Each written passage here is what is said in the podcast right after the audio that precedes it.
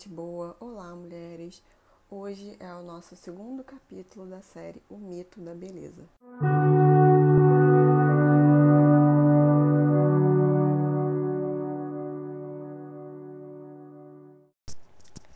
Se nós pudermos fazer uma comparação tá, da história das mulheres aí ao longo dos séculos, nós vivemos a era das cirurgias plásticas. E essa era de cirurgias plásticas ela entrou agora, assumiu o lugar da era da doença mental feminina, onde ali no século XIX, né, muitas e muitas mulheres foram consideradas histéricas e doentes mentais por saírem de um padrão comportamental esperado para a mulher na época.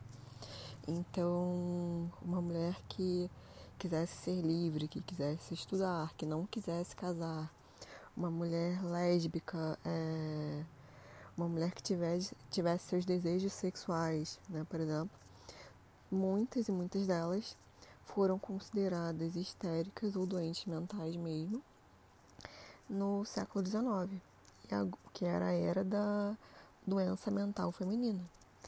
E agora nós temos a era das cirurgias, né?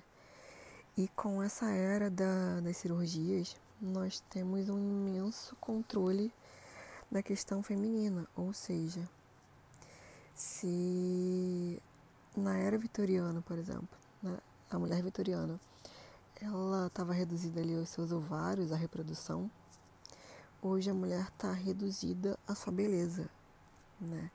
Naquela época, o valor da mulher era o seu valor reprodutivo. Agora, o valor da mulher é o seu valor estético no valor estético do seu rosto e do seu corpo.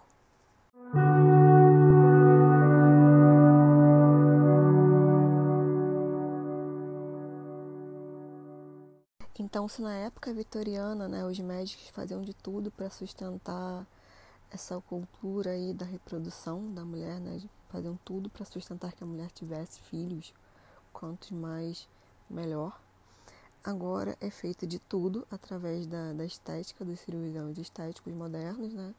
Para sustentar a beleza feminina a qualquer custo.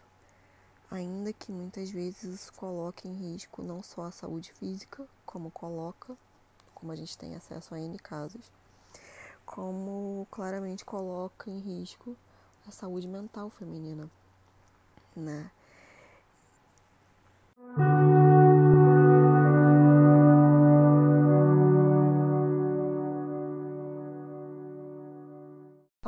Tempo, aí na era vitoriana, que a gente tinha esse valor reprodutivo feminino, a gente tinha também que tudo relacionado à saúde da mulher, né, era tido como uma normalidade. Então, tudo que era relacionado à saúde saudável, à saúde saudável, desculpa, a parte feminina saudável, né, era tido como uma normal, como grotesco, como impuro, sujo ou até nojento. Então, gravidez, menopausa, menstruação, eram todas ocorrências crônicas, anormais. Então, por exemplo, gravidez e menopausa eram doenças. Menstruação, distúrbio crônico. É, parto era uma intervenção cirúrgica, né? E a gente tem o parto cesárea, por exemplo, em mulheres que às vezes, muitas das vezes não precisam, tá? Não é o caso de quando realmente é necessário. Mas a gente tem essa questão que nasce aqui. Então, uma mulher menstruada, nessa época aí, ela era tratada como uma doente, né? Então, os remédios, banhos, até a utilização de sanguessuga, né? Então, aquela coisa do... Nessa época, é, existia assim, uma obsessão médica pela regularização, entre aspas, do ciclo menstrual feminino. E atualmente nós temos um, uma obsessão médica pelo controle da gordura corporal feminina, né? E assim como a menarca, por exemplo, né? a menarca era considerada nessa época o primeiro estágio de uma coisa, questão mortal para a mulher, assim como é, o ganho de peso na adolescência, você já está no padrão aí duvidoso, mortal, perigoso, ou seja, uma menina que começa a ganhar peso ou ganha um peso na adolescência, ela já está em risco, né? Já está colocando a sua beleza, o seu padrão ideal ali em risco. E aí nós temos nessa época ainda a questão da doença moral, né, feminina. Então, além da, da, da, da desculpa, menstruação, menopausa, gravidez, né, toda essa parte feminina normal, ainda temos nessa época a sexualidade, ou seja, era mais um ponto a ser considerado e classificado como uma doença, uma questão mortal a ser tratada e curada de qualquer jeito. E agora o que, que a gente tem um padrão similar, né? parecido, mas não igual, com a questão médica aí. É o padrão corporal feminino, o controle da gordura feminina. Então, uma mulher dita feia, ela muitas vezes se sente mal, se sente doente, ela quer comprar aquela dita cura que se é vendido, né? Então, se a mulher ela se sente mal e ela se sente feia, porque é imposto isso, é vendido isso, né? Se você não está dentro daquele padrão corporal e de rosto até, é vendido uma cura para você. Então essa cura são tratamentos estéticos, intervenções mesmo sejam cirúrgicas, ou a gente tem as partes dermatológicas, os cremes até que são vendidos em farmácia, N tipos de intervenções.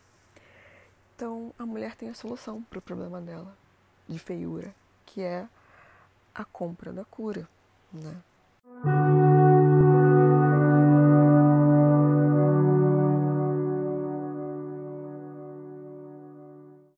Aí, para terminar o episódio de hoje, o que, que nós temos, né? Vamos fazer um similar ainda da época vitoriana com os tempos de agora. Na era vitoriana, uma mulher que lesse demais, ela era considerada, considerada não, era dito que se você ler demais, o seu útero vai atrofiar. E se você continuar lendo, você vai ter problemas mentais. Então era óbvio que o que? Né, isso era muito evitado pelas mulheres, porque apesar de toda essa questão aí né, da saúde reprodutiva da mulher e da saúde corporal saudável ser considerada anomalia, ainda assim, né, olha o paradoxo, ainda assim o valor feminino era o gerar filhos. Então, de uma forma ou de outra, nenhuma mulher queria ficar excluída, né? Então, você cedia essa pressão e não ia buscar o conhecimento. E agora o que, que a gente tem? Né? Como não tem, não tem como falar mais isso às mulheres de que você, se você ler muito, o seu útero vai atrofiar, e aí se o seu útero atrofiar, né, você não vai ter filhos, até porque a gente sabe que isso é mentira, e segundo, que já não tem mais esse mito aí de maternidade. Né? Então essa forma de controle já não existe. O que, que é feito? A beleza. Então mulheres ditas feias, seja por uma questão de padrão de rosto, ou até a gente pode entrar de racismo de cor, ou então a questão de gordura corporal, até mulheres gordas ou um pouquinho que seja fora daquele padrão inalcançável, é, elas são tidas como né, colocadas à margem, enjeitadas. Então a mulher tem o que agora? Não tem na época veteriana, né? Que não, não se deveria buscar o conhecimento, não se deveria ler Agora a gente tem a busca incessante na beleza. Enquanto mais se busca a beleza, menos tempo se tem para focar em outras coisas que poderiam de fato libertar a mulher desse, desse padrão e desse domínio.